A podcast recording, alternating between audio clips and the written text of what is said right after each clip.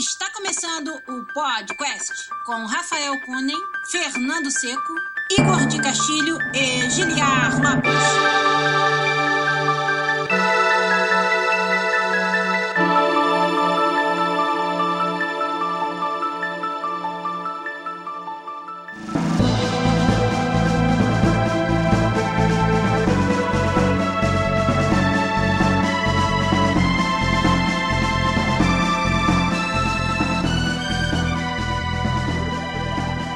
Podcast na área, galera! Estamos de volta, rapaz, finalmente, no ano de 2018, nesse que o Rafa sempre gosta de dizer que é o único podcast onde você conversa em português com profissionais da indústria internacional ao vivo agora. Eu sou Giliar Lopes, produtor dos games da série FIFA, aqui em Vancouver, no Canadá, e comigo aí na Berlinda, na janelinha aqui de baixo, para vocês que estão acompanhando ao vivo no nosso canal do YouTube, ele, que é também produtor dos games da série FIFA lá na EA Sports Vancouver, Rafael Kunen. E aí, feliz ano novo, né? Feliz ano novo, é isso aí, cara.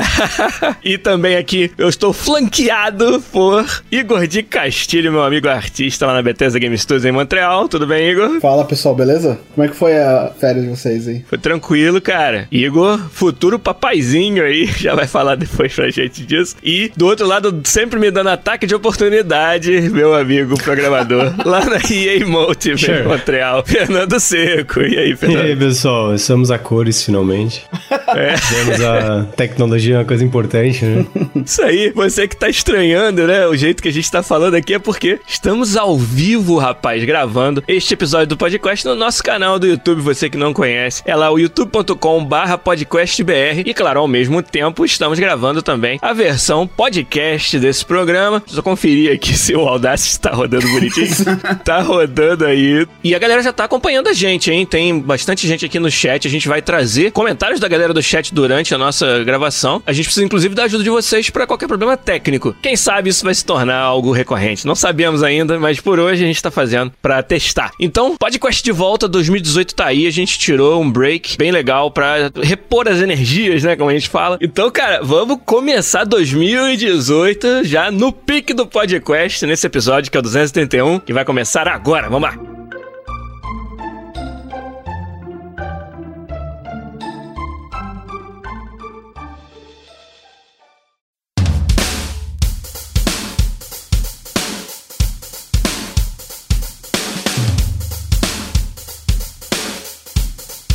Pra começar, vou dar um shout aí pra galera que está nos apoiando, ajudando no, no chat do YouTube. O Gabriel Rackman, o Luiz Santos, nosso patrono, o Cepol, o Pands, o Esbelto, o Adriano Machado, o Sona Gringa.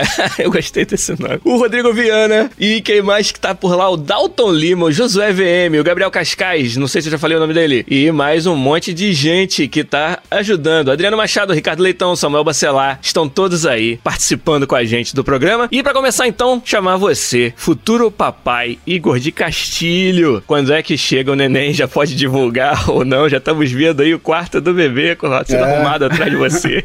Tá tudo certo pra dia 14 do mês que vem, então um mês aí, 30 dias. e você tá se sente preparado pra ser pai, não? Ah, tô tranquilo, cara. Eu sou, tipo, sei lá, eu me considero mais velho agora, sabe? Tipo, com 33 e tal.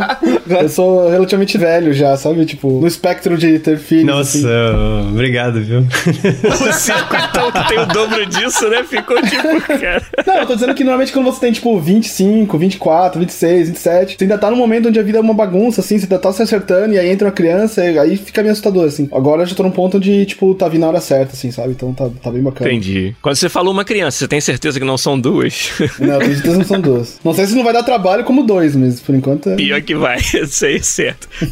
Mas, ô, Igor, então, nesse fim de ano, você conseguiu jogar alguma coisa? Conseguiu assistir algo que vale a pena falar pra gente aqui? Comenta aí. Então, como minha esposa tá super grávida, né? Então é difícil. Super grávida? Como é que é super grávida? Super grávida é tipo grávida e aí bem grávida, e aí tem super grávida. tipo, finalzinho da gestação, assim, não dá pra fazer muita coisa, né? Tem que ficar em casa, descansando e tal. No ano passado a gente esquiou, a gente saiu, a gente mudava de carro e tal. Esse ano só Netflix e via neve na varanda, assim. Depois joguei bastante coisa, assim. Eu joguei Titanfall 2, eu joguei Evil Within 2, joguei Mario Rabbids, finalmente. Joguei PUBG, bem bacana, assim. Algum, Titanfall 2, não, todo mundo já falou disso. E a campanha realmente é brilhante. Um monte de surpresa bacana aí na, na campanha single player. Gostei pra caramba. É, Evil Within 2 foi bem bacana, gostei. É quase um Resident Evil 4 open world, assim, ish. Parece uns elementos meio estranhos, assim, que podem não funcionar, mas tá construído de um jeito bem interessante, assim. O Mario Rabbids, a gente já falou sobre eles, mas eu ainda acho estranho mesmo a, a, a limitação de eu não poder escolher meu squad direito, eu ter que ter um Rabbit e eu, eu não poder tirar o Mario e também ter que ter um Rabbit no squad, sabe? É uma limitação É, que eu penso chato que, isso. tipo, não faz sentido, assim, sabe? Um squad de três onde você tem restrição pra dois. É, cara, tipo, é muito estranho, assim, sabe? Eu não poder fazer um time só de Nintendo e eu também não poder fazer um time só de Rabbits. Então é meio estranho, assim. Você ainda tá achando que os Rabbids são o Minions melhorados e tal? Ou o contrário, né? eu acho que os Rabbits são, tipo, os True Minions, só que alguém falou, não, pera aí, eu vou pegar os Rabbits e fazer algo mainstream aqui e fizeram os A Minions. versão manchete do.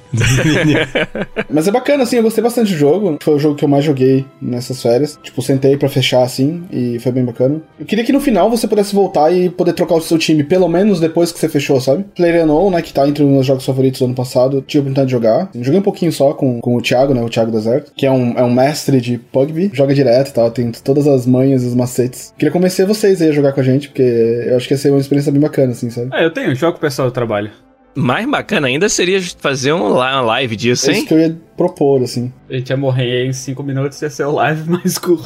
Não, a ideia é morre e morre e morre e morre e morre só pra pegar a manha dos controles. Por exemplo, eu acho que eu joguei dois dias e a última partida que eu fiz eu fiquei em segundo. Todas as outras partidas, eu devo ter jogado umas 10 partidas, todas as outras eu morria nos primeiros 20 segundos de partida, assim, sabe? É só pra pegar a manha, assim. É bem, ba- bem interessante, assim, cara, bem bacana. O ritmo do jogo é bem bacana. Ele consegue ser bem stressful se você não relaxar e ficar, cara, eu só tô querendo aprender o jogo, não tô tentando. Não é jogos vorazes, eu não- minha vida não depende disso, sabe? É, jogo o pessoal no almoço. É, é, acho, acho legal assim, tipo, se tu cai, se dá o azar do teu time cair no mesmo lugar que outro time, é de cara já sentar o pau e, e decidir quem controla aquela área. O time que, que vencer ali na hora controla aquela área, tu faz o loot, pega coisa, daí tu começa a, a- a ir pra outras áreas, encontrar outros grupos e tal. E como o mapa vai fechando, cara, a chance de tu encontrar alguém cada vez maior, cada vez maior. Como é que você não entrou nessa onda do PUBG, Seco? Ah, não, já tive isso demais, né, muitos anos atrás. Mesmo, assim, já, eu falei com o Igor sobre isso no, no Natal. Hum, Eu jogava mod de arma, Unreal, e que eram praticamente isso, sabe? Por muito tempo. Eles eram bem focados em realismo, então todo esse esquema que tem o PUBG já existia pra mim, sabe?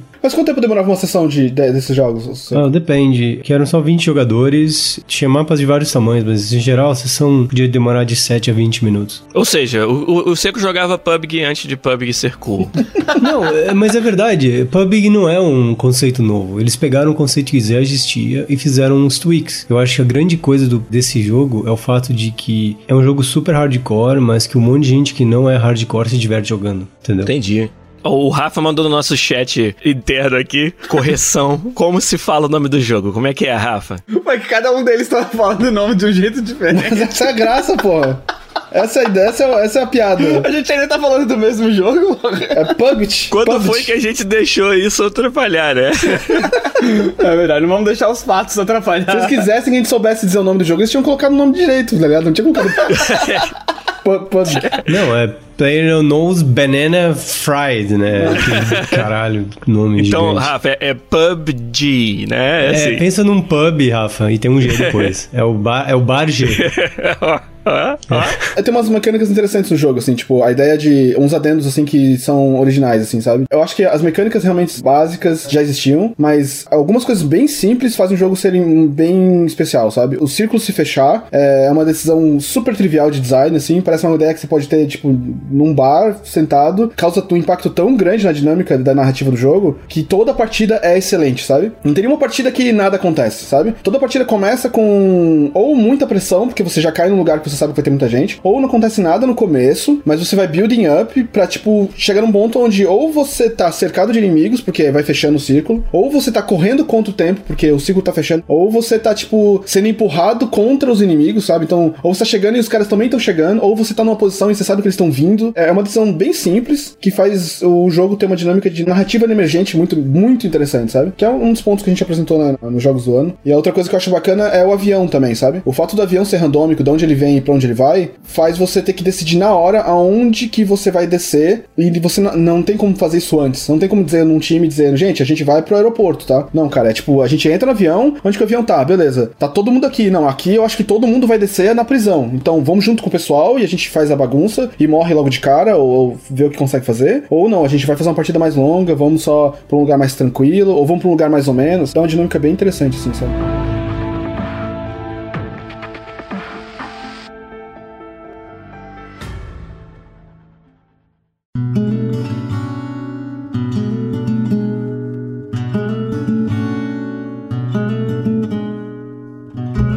Alguém tem mais algum jogo, seriado, algo que vale a pena falar que experimentou nesse, nesse break que a gente fez? Cara, tem um seriado legal no Netflix, The End of the Fucking World. Baseado numa graphic novel. Cara, eu achei genial, assim. É, é, curto, é episódio de 20 minutos. Eu acho que são só 8 episódios. Mas é muito bom, cara. Muito bom. Um seriado britânico. É um moleque, assim, de high school, um guri, que ele acredita que ele é psicopata. Assim, ele fala isso jogo, jogo de cara no início. E daí ele conhece uma menina, assim, que ela é bem porra louca, assim, no, no colégio e tal. E a história é basicamente um Bonnie and Clyde dos dois, assim.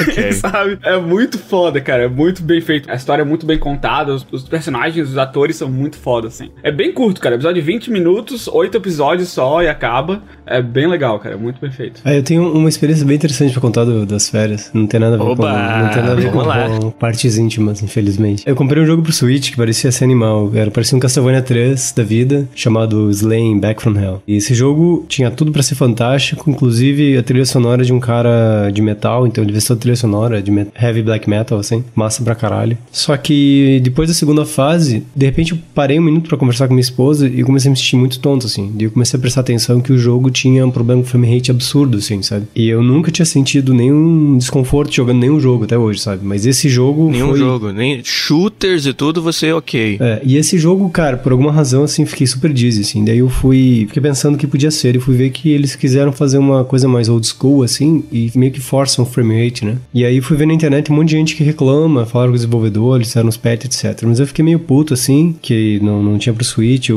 o patch e tal. Aí eu liguei pra serviço da Nintendo pedindo refund. Ah, isso uma hora depois que comprei o jogo. E aí eu conversei com os caras e tal, tal, tal. Daí no outro dia um manager me ligou querendo entender por quê, querendo conversar sobre o fato que você tem que parar a cada uma hora, se eu tinha me sentido doente por causa disso, se eu tinha algum caso, não sei o quê. Daí eu achei bem interessante, né? Aí, semana passada me chegou isso aqui, uma cartinha da Nintendo Que isso? Uma carta da Pra eu Nintendo. poder responder um questionário pra eles fazer refund e depois que eles avaliarem o questionário que eu respondi, eles vão analisar se é possível fazer refund ou não. Cara, Então, eu achei uma experiência muito interessante porque o- Que o burocracia, serviço de atendimento, o cara que me atendeu, eh, foi no dia 23 que comprei, eu liguei pra ele 23 na metade da tarde. O cara, assim, ridiculamente simpático, assim, sabe? Eu acho que só tive experiência similar no suporte da Blizzard, assim, sabe? Super divertido. O cara, muito legal. E ele disse que normalmente, olha que interessante, ele falou que Nintendo dá refund de jogo porque é responsabilidade sua olhar nos reviews e decidir se o jogo é pra você ou não. Então, eles não dão refund. Mas eu falei pra ele que não existe como você julgar que o jogo tem problemas de frame rate, etc., lendo review.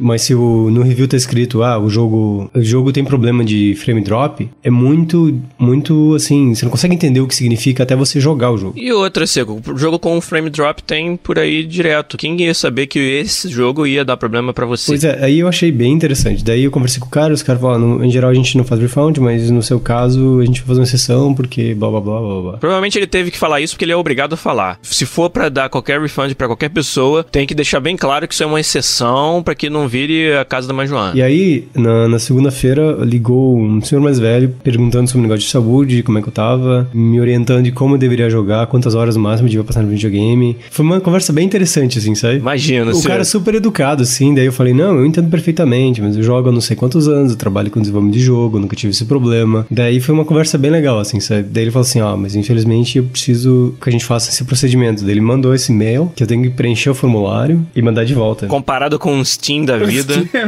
Não, é, é- eu achei interessante, assim, sabe? O serviço de atendimento foi fantástico, assim, sabe? Mas a burocracia, etc., para os estándares de hoje é uma coisa quase surreal, assim, sabe? Quem que manda carta hoje em dia? A pergunta que eu tenho pra fazer a isso é: esse processo inteiro, ter essas pessoas pra te ligarem, pra responder isso, contratar um cara que tira o tempo dele pra falar contigo, te ouvir e, e responder e tal, isso não custa mais do que simplesmente te dar o jogo de volta? Hum, mas, eu- mas o que eu achei interessante, apesar de tudo isso, é o fato de que duas pessoas perguntaram no começo e o cara me ligou pra saber se eu tava bem de saúde depois disso, sabe? Eu achei no começo bizarro, mas eu achei assim um carinho muito incrível com o consumidor por um certo lado, sabe? Ah, isso com certeza. E aí, então, tem até um, um campo aqui, se o resultado do jogar no Switch me causou algum dano físico permanente, ou tive que ir no médico, e para eu colocar toda a informação que o médico deu aqui, para eles terem informação sobre isso, sabe? Então eu achei que, por um lado, é super burocrático, mas por outro lado, dá um nível de confiança, sabe? Imagina um pessoal que é menos conhecido de games, assim, que o filho talvez se sinta mal. Em vez de fazer o criança para de jogar e cara não sabe o que fazer, sabe? Nesse caso, ele vai ter uma orientação. Então, o Family Computer, assim, é interessante isso, sabe? Eu começo achei uma barbaridade, mas depois de analisar tudo, eu achei assim. No final, eu gostei do processo, sabe? Eu me senti querido, assim, no certo lado, sabe? Daí eu queria compartilhar com vocês isso aí. É, o próprio Luiz Santos falou ali no nosso chat, né? Isso aí é mais caro, só que é uma forma de fidelização. A burocracia realmente foi demais, mas ter telefonado foi interessante. O Só na Gringa também falou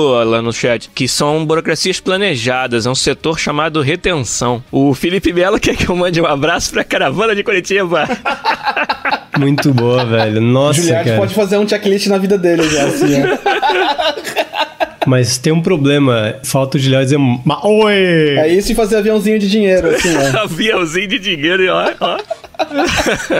Mas, Fernando, que experiência bizarra, cara. Você tem alguma ideia de por que, que esse jogo em particular você teve esse problema? Sim? Você acha que vai ter outros jogos que você vai jogar que vai dar isso em você a partir de agora? Hum, eu não, sei, eu acho, não, eu tenho a impressão que não. Eu acho que o grande problema foi o frame rate forçado. Porque ele é um jogo de plataforma, meio hack and slash. Imagina você pulando, se movimentando, tem muita coisa se movendo na tela, muito efeito gráfico, muita partícula, muita, muita, muita coisa o tempo todo acontecendo. E isso associado ao frame drop deu meio que merda. exato. Então, querendo ou não, o seu olho acaba fazendo following de toda essa informação e acaba não sendo natural, assim, sabe? Fica fatigado. O mais engraçado foi que minha esposa falou assim, cara, esse jogo tem alguma coisa de errado, eu tô me sentindo desconfortável jogando, vendo você jogar isso aí. Daí eu parei pra conversar com ela, quando eu voltei a jogar, eu falei, caralho, sabe? Quando dei o break foi quando deu, tipo, um, porra, que merda é essa, sabe? Ficou tonto, assim. Que merda, hein? Bizarro.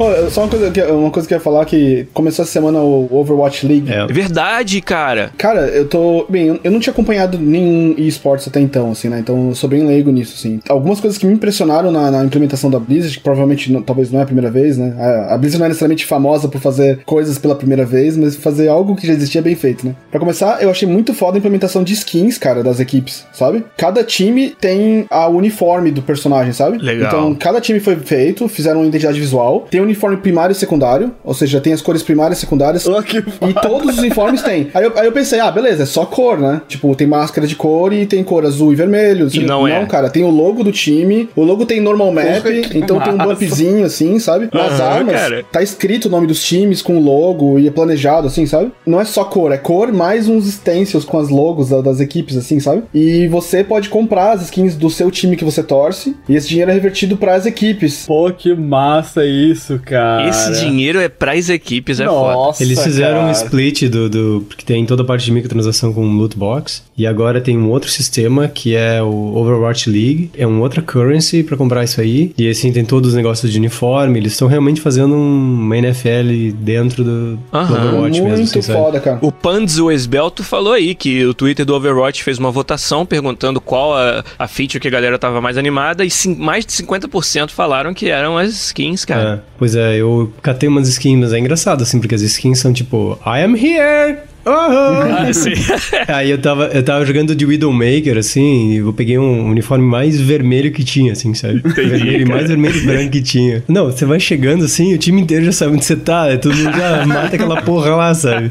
A outra coisa que eu achei foda é que essas cores que eles escolheram, né, como primária, secundária e terciária, elas vão pra interface da transmissão. Então quando você vê a transmissão, olha. você vê os spells, os spells são das cores dos times, Hum, sabe? Todas as habilidades tá. que estão acontecendo, heal, dano, DPS, interface, é tudo mascarado pelas cores dos times, sabe? A ferramenta de transmissão é muito poderosa, assim, sabe? Inclusive, assim, você que tá vendo pela transmissão, você vê através das paredes. Então você vê a silhueta dos caras, sabe? Você sabe que eles não estão se vendo, obviamente, né? Mas você vê a silhueta da cor do outro cara da atrás da parede. Então você sabe que eles vão se encontrar, sabe? Ou Tem uma defesa ali, um ataque aqui, tem uma câmera que fica viajando e você vê pela interface também, que tá toda pela cor do time, assim, sabe? É tudo pra ajudar a ler as partidas, assim. Um investimento foda da parte da Blizzard, né? Em, em suportar aí o, o esportes. Que foda. É bem divertido. É bem impressionante.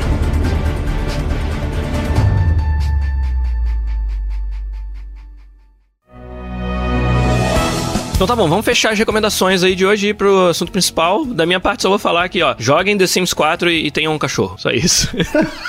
Não era, não era, não era planta um livro, planta uma planta e escreve um livro. Bom que você falou isso. Tudo isso você pode fazer no The Sims 4. Tô jogando com a Cintia, minha esposa. Ela faz jardinagem, ganha mó dinheiro vendendo as plantas do, da nossa horta. Ela escreve livros, ganha dinheiro todo dia. Tem lá um drop de direitos autorais. E, mas, cara, ter um cachorro no The Sims 4 é muito, muito foda. Eles implementaram de uma forma muito engraçada, muito parecida com o cachorro de verdade. Joga The Sims 4 e tem um cachorro.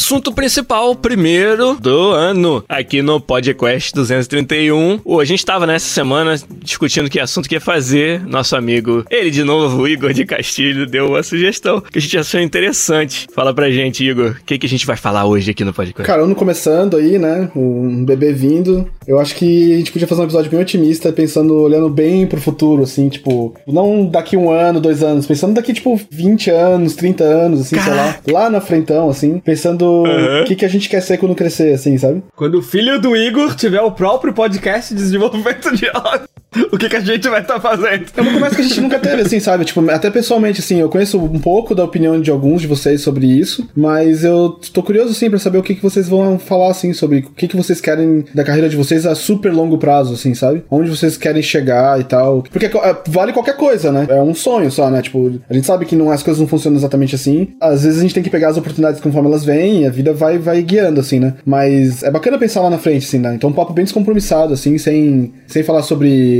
empresas, só falar sobre o que, que a gente quer no futuro, assim. Legal. Quem quer começar? Quem quer pegar essa, essa batata quente e matar no peito aí? Não, Fala o Rafa. Rafa tá com uma cara de que tem um sonho Ah, é? com um monte de creme amarelo dentro. Isso é que é bom de fazer ao vivo com vídeo, hein?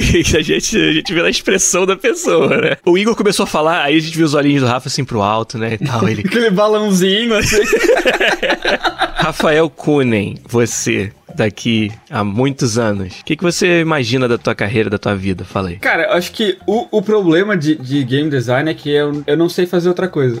sabe? Isso é um problema? Não tô entendendo. Não, é que é- eu me vejo fazendo isso pro resto da minha carreira, assim, sabe? Eu me vejo sendo game designer em alguma capacidade ou outra pro resto da minha carreira. Em termos de carreira profissional, assim, de trabalhar pra alguém, provavelmente vai, vai acabar sendo em management, sabe? Provavelmente vai acabar sendo chefe de outras pessoas, liderando departamentos. Mas não sei se é isso que eu quero, sabe? Eu, eu já tive incapacidade de liderança, já, mas não sei se, se é isso que eu quero, sabe? Acho que ah, quanto mais a indústria cresce, mais isso, vai ser um trabalho burocrático, sabe? Eu vejo pelos meus chefes, sabe? É, Essas pessoas que têm um talento ridículo, sabe? Uma experiência infinita que os caras adquiriram durante esse tempo todo, são meio que presos na burocracia, sabe? Eu não sei se eu, se eu quero isso pra mim, sabe? Eu vejo que eles, pô, eles queriam estar mais mão na massa, sabe? Eu já tenho, vou fazer 35 anos esse ano, né? Eu já tô em queda.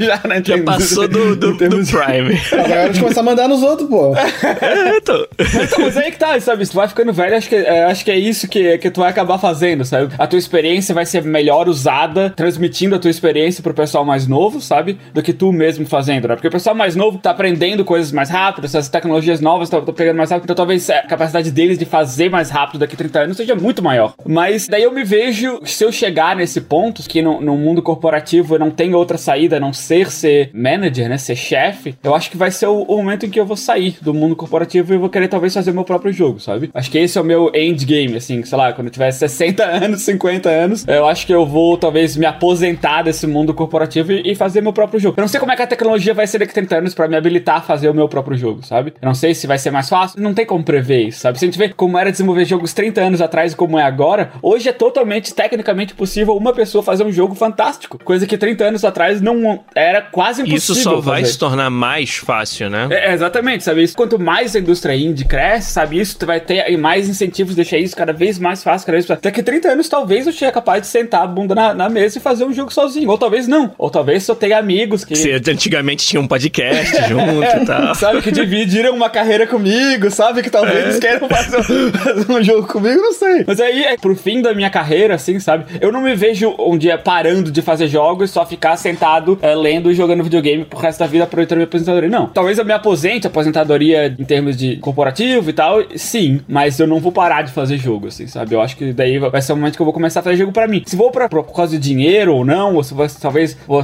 finalmente fazer o jogo dos meus sonhos, talvez seja. Quando eu me aposente, eu, eu faço isso. Caraca, quatro idosos fazendo um jogo indie. Isso ia ser fantástico.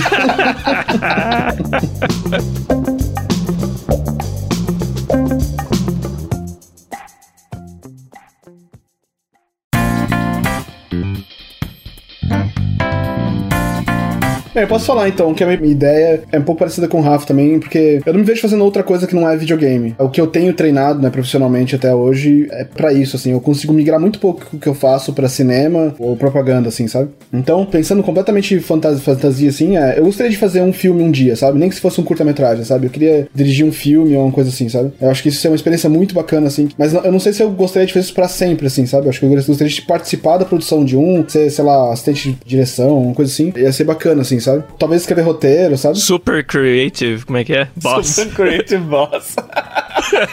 Mas na indústria de jogos eu me vejo, sei lá, eu, eu queria ser tipo um diretor criativo um dia, assim, sabe? Eu queria ser o cara que bind all them together, assim, sabe? Que vai em todos os departamentos e vai tentando trazer todo mundo pra falar a mesma língua, assim, sabe? Eu acho bacana essa, esse papel e eu vejo que, tipo, são poucas pessoas no mundo que têm essa posição, assim, porque as estruturas às vezes não comportam isso, né? Às vezes as empresas são muito grandes ou muito pequenas para terem esse papel, assim, né? Então eu vejo em empresas pequenas você tem o designer, que o game designer normalmente ocupa esse papel, né? De, de tentar fazer o da, da química entre os departamentos. Em empresas maiores, são poucos aqueles que estão esses caras que fazem isso, um Kojima ou um Miyamoto da vida, Verdade. que chega e diz assim, cara, não, o foco do nosso produto é isso, sabe? Ah, mas isso aqui, a comunidade tá reclamando queria isso. Não, mas cara, isso aqui a gente tem que fazer assim, porque é daqui que vem a essência da graça disso. O visual do jogo tá indo pra esse lado, mas não, aí isso vai agradar um outro público. A gente quer isso, sabe? O foco do nosso produto é esse. A gente quer que isso seja legal e não isso outro, sabe? Tipo, eu acho isso muito fascinante, assim, sabe? Do tipo, jogar o jogo na sua cabeça antes, assim, sabe? Você botar isso tudo junto na tua cabeça e, obviamente, ver as contribuições das pessoas para participar disso e tentar, tipo, ser esse quase um maestro, assim, né? Eu acho isso muito interessante, assim, é uma coisa que eu ainda gostaria de fazer na minha vida. Talvez não numa, num ambiente corporativo, como o Rafa falou, talvez num nível menor, né? numa equipe menor, mas é uma coisa que eu ainda gostaria de ver acontecer, assim. Eu acho que o desafio aí é dessa parte de, igual o Rafa falou, de corporativa da coisa. São pouquíssimas as oportunidades que a gente tem na indústria como ela é hoje para exercer esse papel, a não ser que a gente construa essa própria oportunidade nós mesmos. Então, uma coisa de maior escala, assim, que tivesse um pouco mais de valor de produção, é super difícil você tá, igual você falou, quantos caras tem que fazem isso, que são assim, né? Então é, é complicado ver o caminho para você viabilizar algo assim. Mas realmente, cara, o desafio que deve ser você jogar aquela ideia inteira na sua cabeça antes dela existir e tomar decisões cruciais para depois você chegar com o produto lá na frente, realmente é, é, uma parada empolgante pra caramba. Seja em jogos, seja até em filmes, né? Você implementar essa visão e saber que foi uma visão que foi predominantemente tua. Isso aí é bem empolgante, mas difícil pra caralho também de, de realizar. A galera no chat tá, tá se divertindo um pouco aqui com as histórias, falando do Super Fraudão Simulator, que vai ser o jogo que a gente vai fazer quando a gente tiver 60 anos. Eu queria ouvir você, Fernando Seco. Sim, Como é que você se enxerga aí indo pra frente, cara? Cara, eu tenho muito, muitos mixed feelings, pra falar a verdade. Porque com o tempo, depois de trabalhar com o jogo, eu descobri que existe um jogo de puzzle que eu gosto muito de, de brincar, que é Software. Software é um joguinho de puzzle que tu passa muito tempo jogando, sabe? E é muito divertido, assim. E é muito viciante. Eu não jogo faz um tempo, mas eu gostava, cara. Pois é. Mas é interessante que software é tipo transcende games, né? By far. Claro assim, que sabe? transcende. Se você pensar com software e pensar tudo que tá acontecendo no mundo agora, às vezes o que você faz em jogo tá sendo menos interessante que algumas coisas que você vê acontecendo no mundo, sabe? Depende do jogo também, não, mas depende não, da você empresa, pensa assim, ó, né? tem carro que dirige sozinho com software. Tem AIs que são capazes de, sei lá, descobrir o nome da música por você assobiando, sabe? Então tem um monte de coisa interessante acontecendo no mundo que eu sou muito curioso pra saber o que é, sabe? Mas ao mesmo tempo eu gosto muito de games, assim, sabe? Eu dediquei bastante e tenho uma paixão muito grande por games. Mas eu acho que o passar do tempo, pelo menos o que tá acontecendo pra mim, eu sempre quis ser um, um, tipo um staff engineer, um principal engineer, um cara, um senior sênior que pode ajudar um time, assim, sabe? Eu tô fazendo de tudo dentro de games pra isso, assim, sabe? E é bacana. Mas uma coisa que me deixa um pouquinho fatigado já, que já acontece, que eu trabalhei em vários jogos, assim, diferentes, mas em, em gameplay. Acaba que existe um subset de coisas que você sempre acaba reescrevendo pro jogo que você quer fazer. Por exemplo, negócio de tiro, negócio de míssil. Sempre acaba se reescrevendo. Porque sempre o designer troca, ideia nova, etc. Então eu percebi que com o passar do tempo, a gente refaz muitos mesmos subsystems, assim. Eles são melhorados, mas o conceito é sempre o mesmo, assim, sabe? É só porque um gosta de 232 variáveis e um gosta de 4, sabe? E de alguma forma você tem que transformar quatro variáveis em uma coisa que te muda o jogo todo, sabe? Então é um desafio diferente, mas no final ele é similar. Então, o que eu me vejo, na verdade, é dentro de games eu tentar uma posição onde o meu papel seja mais voltado não só à qualidade, mas à arquitetura do jogo em si, sabe? Que é uma coisa que é um pouco maior do que só fazer uma arma atirar, assim, sabe? Também tentar fazer alguma coisa que talvez, no nosso caso, a gente tá no Frostbite, tentar fazer alguma coisa que muitos times possam reutilizar, assim, sabe? Interessante. Porque daí você tá transcendendo o jogo que você tá fazendo. Você tá ajudando a empresa inteira, assim, sabe? Pra mim isso é muito mais interessante do que resolver o problema que eu preciso pro jogo, sabe? Não só fico mais satisfeito, mas eu também faço uma coisa que é, é melhor pra empresa toda, sabe? Não só pra mim. E pelo que eu tô entendendo, você, que você começou falando, você tá citando Frostbite como um exemplo, tá citando jogos de tiro como exemplos, mas teu coração tá muito mais em nessa parte de arquitetura, seja ela para que problema interessante for e em que empresa for, né, que ela for resolver, do que necessariamente que você teria que estar trabalhando numa EA ou num jogo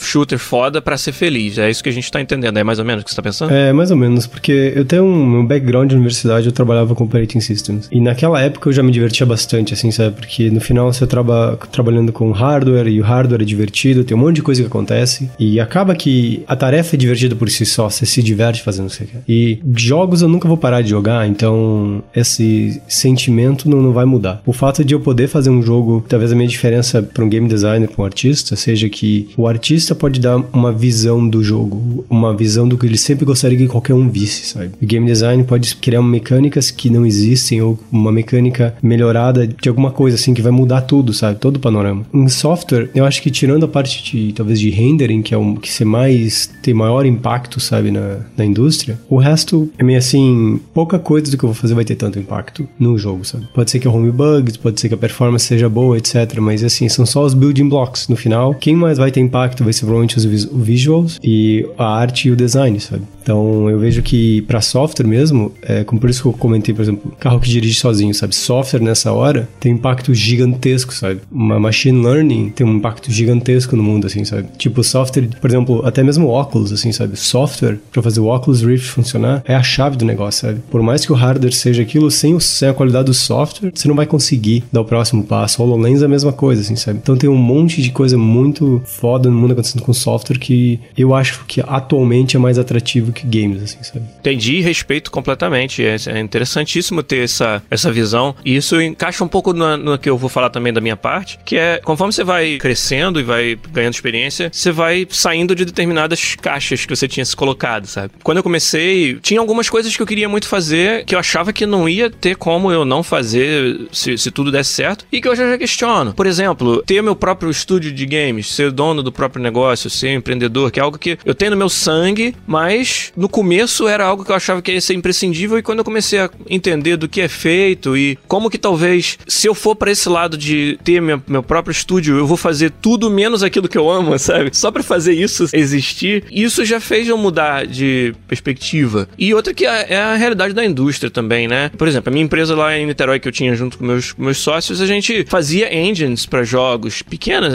engines pequenos, é simples, mas que a gente conseguia viver disso. Esse mercado hoje não existe mais. É Unity e é Unreal e acabou. E quem que vai competir com esses caras começando agora? Se eu quisesse voltar e, e ter um negócio disso de novo. As outras opções que tem, se eu realmente me importasse tanto com, com isso quanto me importava antes, é igual o Rafa falou, é talvez ter uma estabilidade lá no final que te permita fazer isso sem se preocupar com as contas a pagar. Mas quando você chega nessa situação, também um monte de opção abre, sabe? Você precisaria fazer isso. Eu acho que minha paixão mesmo tá em fazer diferença pro usuário, né? Em estar tá numa posição onde, mesmo que uma área pequena até do jogo, mas é por isso que eu fui para design, de programação para design, por causa de alguns anseios que o Seco falou. É, enquanto eu estiver fazendo isso, eu vou estar tá feliz, sabe? E a gente quer ampliar essa atuação, né? Essa, esse alcance, mas não necessariamente, assim, ser o, o executive producer do FIFA um dia, sinceramente, não é uma aspiração que eu tenho, porque eu vejo que o, o que o executive producer faz e talvez ele faça cada vez menos daquilo que eu amo fazer mais, sabe? É exatamente o que o Rafa falou, assim, de ir para management, de ir para liderança.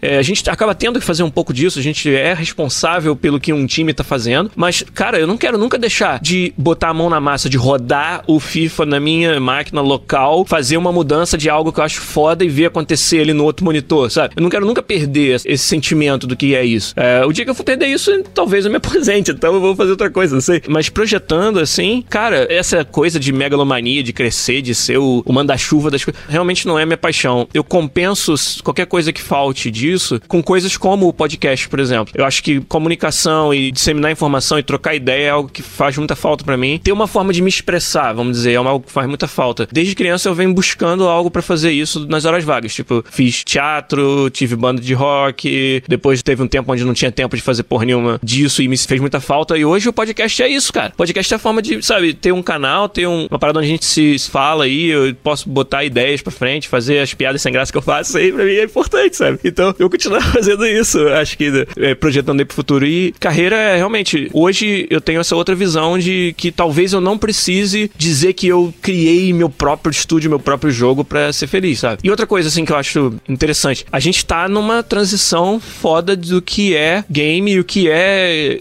design de games, combinando todas as concerns que a gente tem na indústria hoje, que é economia, monetização, como que o jogo vende, o quanto isso hoje tá intertwined com o design, né? E eu acho que precisa, é, é um desafio foda que a gente precisa estar tá muito, assim, atento a o que que jogos vão se tornar nesse momento, sabe? E eu quero estar tá nesse, numa posição onde eu possa ajudar a definir isso, ajudar a entender como que a gente continua entregando valor e agradando stakeholders e continua fazendo aquilo que a gente ama que é fazer o jogo ser divertido. Esse problema, eu tô num lugar perfeito para ter de ser desafiado a resolver esse problema. Design e produção de um jogo gigante que tá no, no cerne dessa questão, que é um FIFA, entendeu? Então, nesse momento, eu tô muito empolgado com isso. E se eu ficar 10 anos ocupado em ajudar a resolver esse problema, eu vou estar tá feliz, sabe? Porque agora, por exemplo, eu tô num momento em que eu tô numa posição dentro do meu projeto que, por exemplo, há três meses atrás, o meu chefe me perguntou: se tu pudesse fazer qualquer feature pro jogo, qual seria? Eu falei pra ele. E hoje, tipo, mês passado ele falou: faz, e sabe? E a feature vai ser lançada no mês que vem.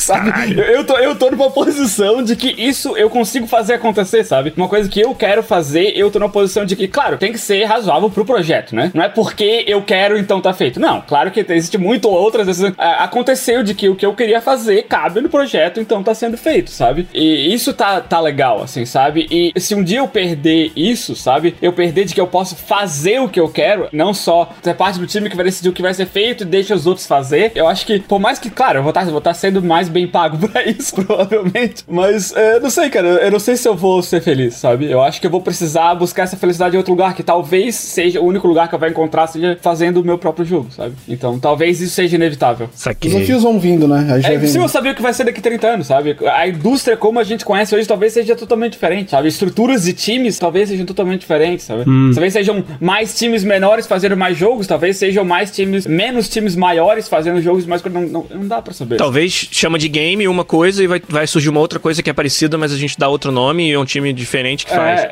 Tive uma experiência interessante, mais uma nas férias, que foi. Tem uma Amazon Alexa agora, e eu comecei a brincar, a fazer uma app para Alexa. E aí quando você começa a descobrir o jeito que eles bolaram para montar software, você vê que qualquer pessoa e qualquer criança é capaz de fazer, sabe? Porque não só tem um background inteiro de, de educação de como os caras querem que você use, mas os building blocks são complexos suficientes e a funcionalidade exposta já é gigante, assim, a quantidade de coisas que você consegue fazer. E aí, o jeito que você encaixa a funcionalidade é como se fosse um de quebra-cabeça, assim, sabe? Você tem uma pecinha que aquela pecinha você encaixa naquele lugar, ou uma pecinha dupla encaixa ali, e assim por diante. Então, é tudo visual, você vai, vai drag, fazendo drag das, caixas, das, das pecinhas, grudando e vai criando a lógica que você quer. E aí, se você projetar isso, isso a gente tá falando de software complexo, baseado em iteração humana em real time. Se você extrapolar um pouquinho para frente, não é muito difícil ver Unity, Unreal, X Aham. transformando não só é como a gente fala democratizando desenvolvimento de jogos, mas também democratizando software, desenvolvimento de software, sabe? Porque a partir do momento que você tem um time que diz assim, essa aqui é uma função para ser rotacionar o player em direção à câmera e essa é a caixinha, sabe? Então essa aqui é a função pro cara pular, sabe? E aí você precisa só pra ver a altura. Então vai ser muito fácil, cara, já tipo arrastar 10 caixinhas e fazer um jogo de plataforma, pelo menos a mecânica, assim, sabe? Daí entra coisas mais complexas, como é como é que você define o level por si só, sabe? Mas vai ter algum jeito bem simples assim, esse é o level, sabe? Então no level eu posso fazer isso, isso, essa gravidade do level, sabe?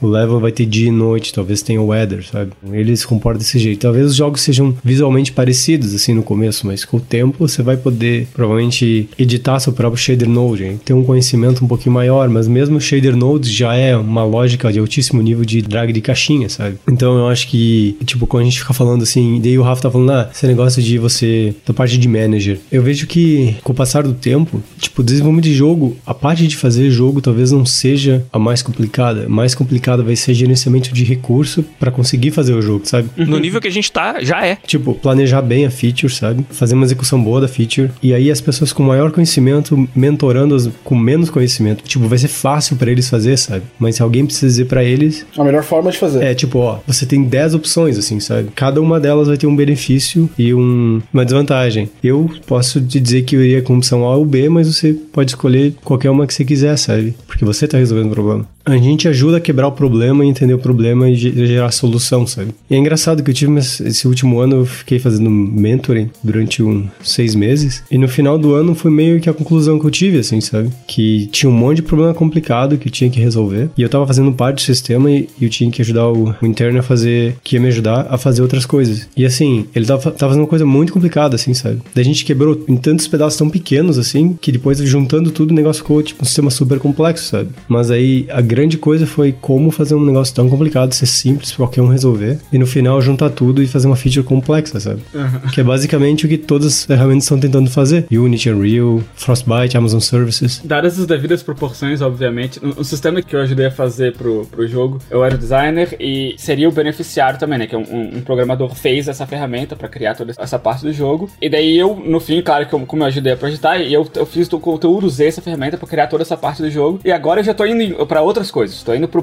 próxima versão do jogo, sabe? Mas alguém, um outro designer, teve que tomar conta desse lugar e, e seguir pra frente. E daí eu tô em reuniões com ele, tipo, mentorando ele de como fazer, sabe? Mostrando pra ele, ó, oh, cara, se tu for fazer desse jeito, tu vai cair nesses problemas. Então, pra evitar isso, faz essa outra coisa, sabe? E daí agora que eu tô pensando, pô, talvez seja é realmente isso o futuro, sabe? Tipo, usar a experiência para que uma ferramenta que, que foi feita para ser fácil de ser usada seja usada da melhor forma possível, sabe? Porque é fácil fazer não significa que é fácil fazer uma coisa bem feita com aquela, com aquela ferramenta, sabe? É, mas se você pensar, Rafa, é exatamente isso que os caras tão fodão que tu trabalha junto fazem, sabe? Exato. tipo, eles faziam jogo na época que fazer jogo era muito difícil, assim, sabe? Tinha que na, programar em assembly, assim, sabe? Tinha que fazer carga de sprite com instrução em assembly, assim, sabe? E então eles fizeram do jeito mais árduo, então eles, eles entendem, tipo, vários levels de complexidade, sabe? E aí agora é o papel deles usar esse conhecimento que eles tiveram para garantir que você tenha a melhor escolha possível, assim, sabe?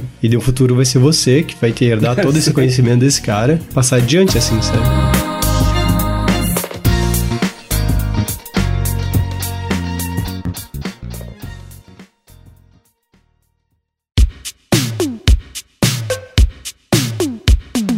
O Seco vai, vai saber do que eu tô falando. Quando eu visitei a BioWare Edmonton e conversei com os senior technical designers da BioWare, meu irmão, a experiência que eles têm é exatamente isso aí que o Seco narrou, cara. Comeram um pão com diabo maçã, como a gente fala no Brasil. Eles fizeram jogos numa época, jogos super complexos, os mais complexos que você podia encontrar na época, numa época onde não era fácil fazer. Hoje eles estão numa posição de senioridade para isso, para ter o atalho da melhor solução. E muitas vezes soluções que vão ser implementadas por outros que têm menos experiência do que eles. E então não é, ah, o cara é sênior porque ele tem tempo de casa. Não, porque o cara traz uma bagagem absurda que é inestimável para você fazer um novo game a cada momento, entendeu? E, e isso aí é muito foda. E, e é coisa que você não substitui com nada. Você, ou você tem isso ou você não tem, e aí você bate a cabeça na parede até aprender, sabe? Até, até ter. E, e, é legal como as empresas reconhecem isso, sabe? Tu vê o, o, quanto. Todas as que eu trabalhei, na verdade, né? Todas as grandes que eu trabalhei, o esforço que elas fazem para manter esse tipo de coisa. Porque elas sabem que o futuro da empresa depende desse, desse conhecimento ser, ser mantido, sabe? Então, para resumir, né? Seco, tem 10 anos aí para você desenvolver a arquitetura desse, desse sistema que você acabou de falar, das caixinhas, porque o Rafa vai ser o, o designer, ele vai inventar um jogo, o Igor vai ser o super creative um boss, filme. vai ser o diretor. Eu vou fazer um filme que conta a história do Seco fazendo a ferramenta. o Igor podia fazer a versão podcast do Conta Comigo lá do, dos anos 80, né? Cara. então daqui 10 anos vocês voltam aqui, não sei se vai existir o YouTube mais, e, e cobram a gente pra ver se a gente chegou YouTube lá. 2.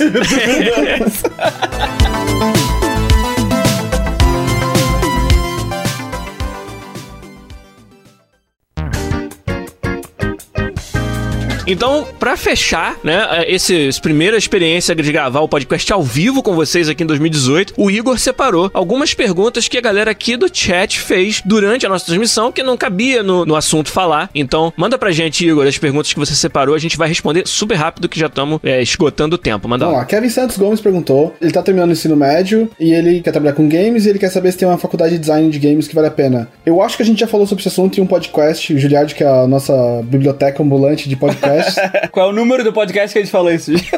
Podcast 64, 5 minutos e 32 segundos. Quem falou foi o Rafa. Era uma quarta-feira de chuva. Ó, que eu sou quase assim, hein? Mas eu só não sei a resposta porque isso nunca foi um assunto principal. A gente comentou também numa leitura de e-mails, algo assim, então eu não vou saber quando que foi. Mas o que, que a gente acha? Às vezes tem até uma, uma opinião mais atualizada, né? Eu vou falar particularmente assim: aqui em Vancouver, pelo menos, qualidade da galera que sai dos cursos é altíssima. Hum. Se a pessoa que tem condições de perseguir algo assim, acho que vale muito a pena. A gente estava essa semana mesmo conversando no almoço com alguns brasileiros que entraram recentemente na EA, que eu nem conhecia, e todos eles vieram de Vancouver Film School, Vancouver Art Institute e estudaram cursos de games lá. Se tem algum no Brasil que vale a pena, nós quatro provavelmente não somos a melhor pessoa para responder com precisão, porque a gente tá fora desse circuito. Acho até legal quem tem a oportunidade de participar das comunidades do podcast, deixar um comentário no nosso episódio quando ele sair no nosso site, para que outros usuários que saibam mais sobre esse assunto, a gente tem muitos ouvintes que estão envolvidos na indústria no Brasil, são desenvolvedores ou estudantes de games, possam dar essa, essa, essa dica para você. Então, é o que eu acho, mas hoje em dia começa a valer a pena, eu acho, pensar seriamente fazer uma faculdade em algo que é específico no desenvolvimento dos games. Se você quiser um, ser um programador, por exemplo, você vai precisar fazer uma faculdade de computação para poder aprender isso. Para um artista é, é, é, bem diferente, né? Igor Igor falou bastante já também sobre uh, o autodidatismo quando você é um artista, mas para game design eu acho que tá começando a, a, ser realmente bem, bem relevante a, a área acadêmica. Um outro ponto disso é que é possível tu sair de uma faculdade de game design e já entrar como game designer. É possível? É, mas é muito difícil. É o mercado é muito competitivo para game designer, sabe? experiência é considerado muito mais importante do que isso. Então, o que acontece bastante é a pessoa fazer faculdade de game design e entrar como uh, QA, por exemplo, entrar como alguma vaga mais de, de suporte ou, ou, daí crescer lá de dentro e, e, virar. Porque eu conheço, tem alguns exemplos dentro daí eu conheço, mas é muito difícil, sabe? Tem que ser, tipo, excepcional, tanto no, no estudo quanto como tu é, como lidar com pessoas, essa coisa toda, tudo isso, isso é, é, visto, né, durante o processo. E eu já vi pessoa, gente foda, assim, saindo do colégio ser recusado porque simplesmente não é bom o suficiente, sabe? Pra já cair de não fora. tem experiência comprovada é, o suficiente. É, é competitivo demais, assim, sabe? Você pode ser a faculdade direto. Então, não sei, sabe? Eu não sei se. Eu acho que pra Vancouver Film School, pra tu ensinar. Eu não sei se é Vancouver Film School, mas tem uma faculdade que pra tu ensinar, tu tem que tá, tra tá trabalhando na área. Tu tem que ser uh, alguém que tem experiência profissional na área, o que, claro, né, dá validade pro negócio que tá ensinando como fazer. Não sei se, se eu recomendaria fazer uma faculdade de game design ao invés disso, uma coisa um pouco mais específica que só vai contribuir, sabe? Nada impede tu fazer uma faculdade de ciência da computação e virar game designer. Foi o que o Giliar fez, Exatamente. provavelmente. O conhecimento que tu vai ter disso, ou uma faculdade, sabe, de mais uma coisa mais artística, sabe? Porque esse conhecimento não, não vai te atrapalhar. Pelo Muito contrário. pelo contrário, só vai te ajudar. Boa, boa. Só que tem mais três perguntas, eu não quero pegar o tempo de vocês também, não, porque senão vai ficar muito longo. Ah, não, já pegou. Cinco pilas, cinco pila. Ó, o Igor, rapaz, tá descobrindo a dor de ser Eu vou host. começar a fazer timer aqui, ó. Emanuel Schmidt perguntou: Vocês pensam em voltar ao mercado de games do Brasil, do futuro? Não necessariamente como desenvolvedor, mas talvez como professor, consultor, etc. Eu posso falar por mim, eu tô estruturando a minha família pra morar aqui. Então, vira mais um problema de não necessariamente querer ou não voltar pro Brasil, mas como que eu vou né, fazer com minha família. Se um dia fazer, fizer sentido pra minha família voltar ao Brasil, talvez esse seja um dos canais que eu volte, talvez não como desenvolvedor, mas talvez como professor, consultor, isso poderia acontecer. Não é um plano a princípio, mas não por Brasil ou outra coisa, mas é porque eu tô estruturando a minha família pra ficar aqui, né? Eu acho que a gente conversa sobre isso um pouco em off, então acho que a, a resposta dos quatro é parecida com a sua, Igor. Eu diria o seguinte: o que, que é o podcast senão a nossa tentativa de compensar isso, de, de compensar essa falta? Quando eu penso em, em mim, assim, é muito mais provável que eu vá continuar fazendo isso aqui com vocês durante muitos anos, enquanto ainda for relevante fazer, e se essa contribuição, se ela vai ser até gratuita, se ela vai, sabe,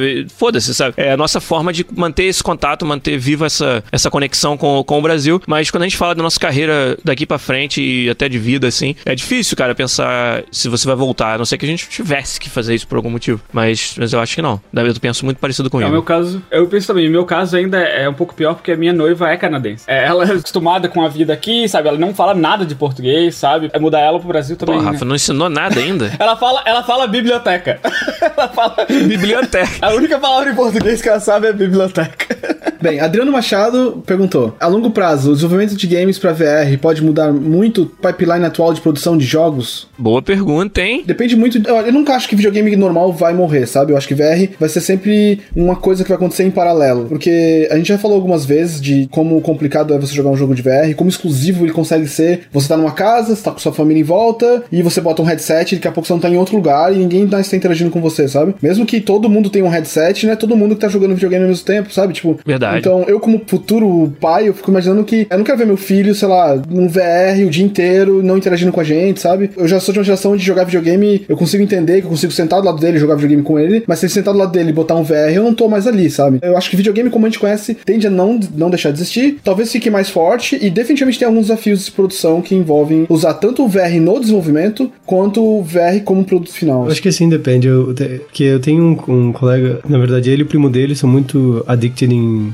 HTC Vive. Então aqui as casas aqui no Canadá são gigantes, eles no, no basement deles fizeram tipo 5 metros, 5 metros sala de, de Vive, assim, sabe? E aí no inverno inteiro eles passaram jogando um jogo co-op junto, assim, sabe? Cada um com seu headset. Então é possível você estar na mesma sala com o headset interagindo com outra pessoa, assim. É possível, sabe? Mas o jogo tem que ser design pra ser co-op local, assim, E sabe? a sala tem que ser design pra É, isso. eu acho que a, a limitação não vai ser em termos de- da criação do software. Eu Acho que vai, vai depender muito do hardware também. Porque o hardware tem que ser prático, sabe? Tem que ser tão prático quando eu sentar no meu sofá, apertar o botãozinho do PlayStation, o PlayStation liga, minha TV tá ali, pronto, eu tô jogando. Se for um, um negócio que eu pego, sento, boto, tipo, o negócio totalmente Wi-Fi, boto o óculos, o óculos já detectou que eu tô usando, já liga a TV e videogame, eu já tô lá dentro. Você sabe? quer, um, Alguma você quer um assim. Ready Player One, é isso, né? Você bota e tudo É, acontece. né? rapaz. Sim, sim, eu- eu- tem que ser algo assim, sabe? Tem que ser algo streamlined assim pra virar tão mainstream, eu acho, como um jogo, um jogo na TV, sabe? Eu acho que enquanto o, o hardware for essa limitação de que é um negócio caro,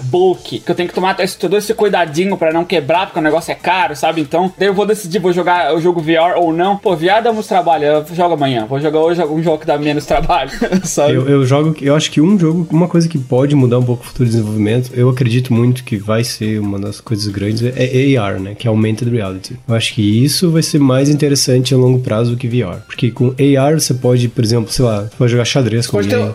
É, você, pode jogar uma mesa com um bolinho na tua mesa, na tua casa. você É, pode jogar exato. StarCraft. Aí outras pessoas podem interagir ali no mesmo tabuleiro, assim, sabe? E sem contar que a quantidade de aplicações que não só são, são games, mas assim, well-being pra todo mundo. Imagina todos os estudantes de medicina estudando anatomia de um corpo com um corpo de AR, onde você pode pegar nos, nos órgãos e etc, sabe? Realmente, eu acho que se tiver aplicação em games e nessa área que você pensou, tem chance de ir pra frente. Entendeu? Aí, galera da Bossa Studios, meu amigo Henrique Olifiers, ó, Você ouviu aqui primeiro, hein? Tem mais alguma, Igor? Tem. Felipe Melo perguntou: quem tá começando geralmente pensa muito em salário. Vocês que estão consolidados, o que pensam a respeito? Acho que o que ele quer dizer é o que, que a gente prioriza hoje em dia, mais do que salário, considerando que a gente tá consolidado. Deixa o Rafa, que é mais rico, falar primeiro. Mais rico. O meu salário comparado com o de vocês deve ser, eu devo ser o menor salário. Né? A gente tá falando de salário, não daquilo lá. Cara, eu, eu acho que quanto mais passei tempo assim na carreira, eu menos eu me preocupei com o salário. O meu primeiro salário na indústria foi menos do que o salário mínimo, acho, na época em que eu trabalhei meio período. assim. Olha só, o designer da EA faz relatos de, de trabalho escravo no Brasil. Quando eu comecei, eu, eu ganhava por meio período, então eu mal podia me sustentar com o salário que eu ganhava, sabe? Eu dependia de ajuda dos meus pais e tal, pra poder me sustentar. E conforme eu fui passando, assim, ganhando experiência, o salário começou a eu preciso disso pra sobreviver, pra hoje em dia eu não, não me importo, sabe? Eu comi muito com ele. Na minha última entrevista, quando eles perguntaram, eu falei, ah, isso, assim, e eles aceitaram e tipo, não, Um sanduíche por almoço e um copo de suco de janta, eu trabalho pra você. Sabe, eu, eu, eu vivo tranquilo, sabe? E não é uma coisa que. Eu acho que eu tô no, no, no padrão, assim, da indústria, sabe? Se eu tivesse ganhando menos do que eu acho que eu mereço, talvez seria uma, uma preocupação, sabe? Mas eu acho que a, a empresa, por parte deles, eles fazem questão de que isso não aconteça também. Por exemplo, eu não, eu não acho que hoje em dia eu iria lá pedir um aumento, sabe? Porque pra mim o salário é o que menos importa pra mim. Acho que hoje em dia o bacana é, é a forma que a empresa tem de dizer que você fez um bom trabalho, eu acho, sabe? É. Às vezes eu, não- eu- eu trabalho não pensando no salário, eu trabalho pensando em eu quero que eu seja reconhecido pelo que eu tô fazendo, então eu quero fazer a diferença. Então, se meio que dinheiro é a forma da empresa dizer pra você you did a good job, não, sabe? Então, E bônus, sabe? E, co- e é, coisas assim. Então, eu não acho que a gente deixa, eu pessoalmente não deixo de pensar em dinheiro, mas ele vira aquela cenoura no final da vara, assim, você pensando pra você, sabe, tipo, pensando, ok, se isso acontecer, então quer dizer que eu fiz um bom trabalho, a forma da empresa reconhecer o que eu tô fazendo, eu estou comunicando a minha contribuição de forma adequada, sabe? Então vira uma forma de, de medir o que eu tenho feito hoje em dia. Mas eu acho que é, a prioridade pra mim é, é gostar da equipe com quem eu tô trabalhando, as coisas, os projetos com que eu tô envolvido, a forma como eu tô desenvolvendo, sabe? Trabalhar com gente que gosta do que tá fazendo também acho que faz uma diferença do caramba, assim, sabe? A gente acaba trabalhando às vezes com pessoas que não necessariamente querem ou estão se importando com o que estão fazendo, e às vezes elas deixam isso bem claro, assim, sabe? Isso é, é ruim, assim, então. Deve ser o mesmo pra ti na Bethesda, mas pra- aqui a gente, né, eu acho que a empresa faz um esforço pra que a gente não precise se preocupar com isso, Exato. sabe? Que com dinheiro não, não seja uma. Isso não tá na Tira essa variável da conta. Sabe? A preocupação que eles têm é tu tá feliz fazendo o trabalho que tu faz, Aqui, a, a- a saúde da equipe, assim, sabe? As pessoas gostam de trabalhar, tanto elas gostam de trabalhar contigo, quanto tu gosta de trabalhar com eles. O teu chefe é um chefe bom de trabalhar, tu confia nos executivos do teu departamento, esse tipo de coisa, sabe? O Rafa fazendo um Team Health Survey online, né? Não, mas é o tipo de coisa que. é que- Todas as perguntas. então, Numa escala de muito ruim a excelente. Não, mas é o tipo de pergunta que eles fazem que, que é o que te mantém aqui, sabe? Não é, não é mais o dinheiro que, que, que te mantém aqui, é só o quanto tu gosta de vir trabalhar, sabe? E, e hoje em dia, sabe, quando ele- o meu chefe me chama pra dizer quantos dias de folga eu ganhei, eu fico mais feliz do que dizer que eu ganhei um aumento de dinheiro, sabe? Porque pra mim, tempo hoje em dia vale mais do que o dinheiro. Então só o fato, ah, tu pode tirar esses três dias aqui de folga que, que tá de boa. E, pô, que legal, eu tenho esse tempo, sabe? Que vale tanto quanto o dinheiro mesmo. política da empresa também é bacana, sabe? Você vê pela equipe, pelo espírito das pessoas, assim. Eu vejo hoje porque eu gosto bastante do estilo da empresa com, que eu, com quem eu tô trabalhando hoje, sabe? E eu vejo as pessoas chegarem e elas se acomodarem ne- nela, nessa estrutura, assim, e elas ficarem dizerem coisas como, poxa. Aqui vocês são sérios, assim, sabe? Sei lá, sabe? Tipo, e o pessoal diz assim, tipo, você vem de outras empresas e o pessoal fa- contar as histórias, assim, do tipo, fulano puxava saco de fulano e subia na carreira por causa que puxava saco, ou o cara que tá lá e nunca trabalhou, ninguém sabe o que fez, só ficava atrapalhando todo mundo. Eu percebo que como essas coisas iam me deixar mais irritado na minha vida, sabe? Por que, que você começou a contar a história da Hoplon de uma hora pra outra aí? Porque, porque a história da Hoplon acontece em outros lugares também. Já. Ah, tá.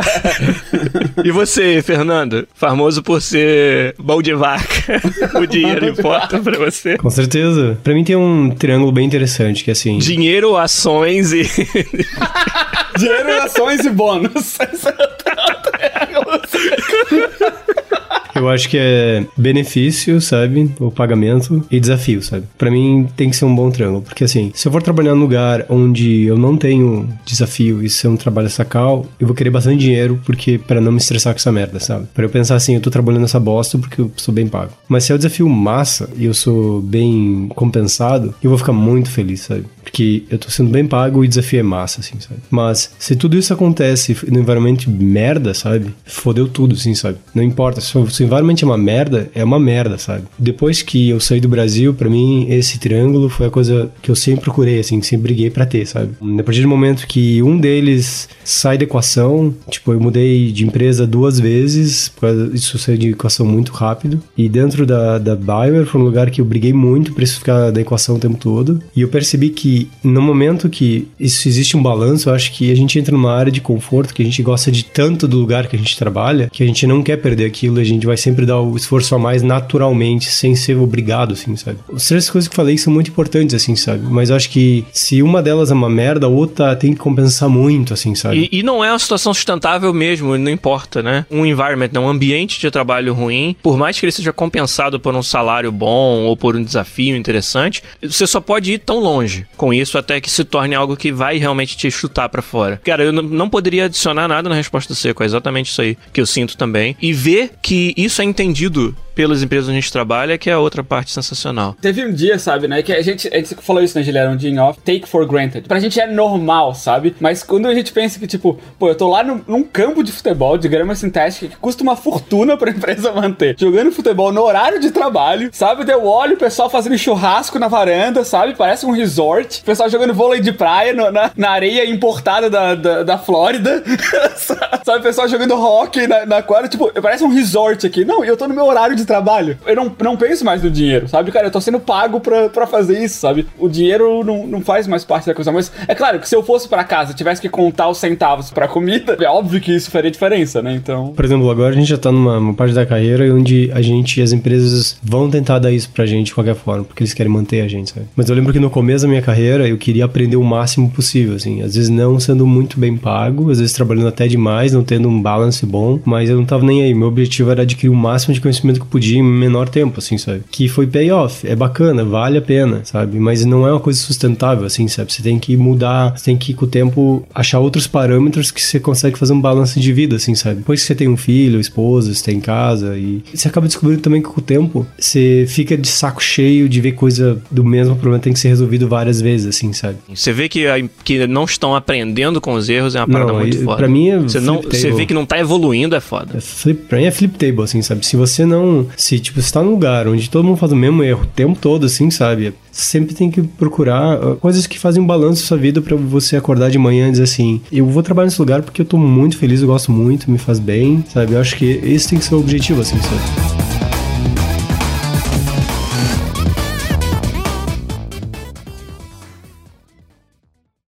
Pod Quiz. Pod Quiz musical chega aí de novo com vocês, exclusividade de quem ouve a versão podcast do nosso programa. Que não seria justo fazer o podcast musical na live no YouTube que nós usamos para gravar esse episódio, que a galera que assiste no YouTube ia ter muito tempo a mais para tentar adivinhar. Então, não tem podcast musical na live, só tem aqui na versão podcast do podcast. E como nós estamos voltando aí do break, não tem podcast musical antigo para ser dado aqui o nome dos vencedores. Vamos apenas tocar Zabuzeta, meu amigo amigo vai tocar mais uma vez para vocês aí o Pod Quiz musical dessa semana do episódio 231. Vamos ouvir.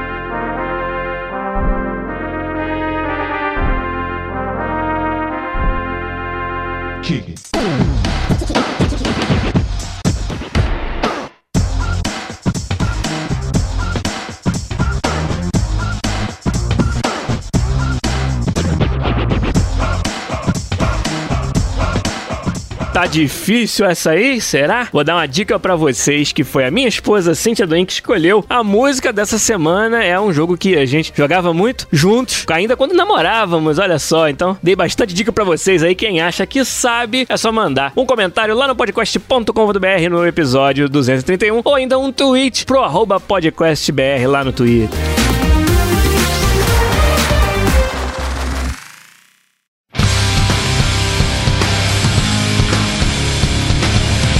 Isso, gente, era óbvio que o primeiro podcast do ano 2018, depois desse break gigante, ia ficar gigante, ia ficar super louco. Tadinho mas acho que valeu muito a pena a gente estar aqui, passar esse tempo conversando com vocês. Fizemos ao vivo no YouTube. Quem perdeu, youtube.com.br podcastbr. Queria muito que vocês nos ajudassem a fazer de 2018 o ano em que o canal do YouTube do podcast vai deslanchar. Nós temos aí em torno de 2 mil assinantes. A gente quer, cara, multiplicar isso aí por 10 nesse ano, se possível ou mais. Então ajudem a gente, divulguem, assinem quem tá assistindo que não assina o canal ainda, que a gente vai ter mais conteúdo aqui no YouTube pra vocês esse ano, com certeza. Cara, deem like nos nossos vídeos pra eles aparecerem, deixem seus comentários, a gente vai participar mais dos comentários também. E é claro, tudo isso sem deixar de fazer o podcast semanal que vocês já conhecem, com a edição fantástica do Zabuzeta, que, que se você tá ouvindo no podcast, também, cara, venha ver a gente no YouTube ao vivo aí. A gente, quando tiver já uma, uma ideia de um horário mais fixo pra fazer a gravação, a gente vai divulgar com mais antecedência, que hoje foi uma surpresa pra todo mundo. Mas é isso, a gente fecha por aqui. Rafael Kunen, obrigado. Feliz 2018 pra você e vambora trabalhar no, no, no podcast e na EA, ou seja lá onde for que a vida nos leve em 2018, né? Vamos lá, cara. Esse ano promete. É isso aí. É, isso Igor aí, tem Monster Castilho. Hunter saindo mês que vem, promete pra caralho. Homem-Aranha, God of War. É, rapaz. Anthem e Spider-Man, o ano vai ser foda. Igor de Castilho também, obrigado, cara, por ajudar a organizar tudo aqui e, cara, trazer sua opinião, como sempre. 2018 que se vai ser um ano especial pra todo mundo, imagina pro Igor, cara. Vocês vão acompanhar, vocês vão estar sabendo. A gente vai. A gente vai, a gente vai conversando, gente vai amigo. conversando. Episódios ao vivo, o Igor vai ter que parar no meio. Isso vai acontecer de certeza. O, o Igor fala assim, galera, eu vou trocar a fralda. Ah, do nenê não minha, porque agora eu tenho que usar a fralda porque eu tô tão ocupado. tempo, E você também, Fernando Seco, obrigado, cara, pela sua participação. O episódio foi fantástico e vambora em 2018. Valeu, galera. Obrigado. Ó, foi massa. Primeiro stream ao vivo, ninguém falou nada pra ser demi- demitido. Já foi um progresso fantástico. Vamos contar medo vamos MDAs, usar hein? um episódio. Estamos a um episódio sem, Sem ser nenhum acidente né? fatal. Então, um abraço pra vocês. Guilherme Lopes também se despede. Até semana que vem. Obrigado a todo mundo que nos acompanhou, pelos comentários também, perguntes. E até mais. Tchau.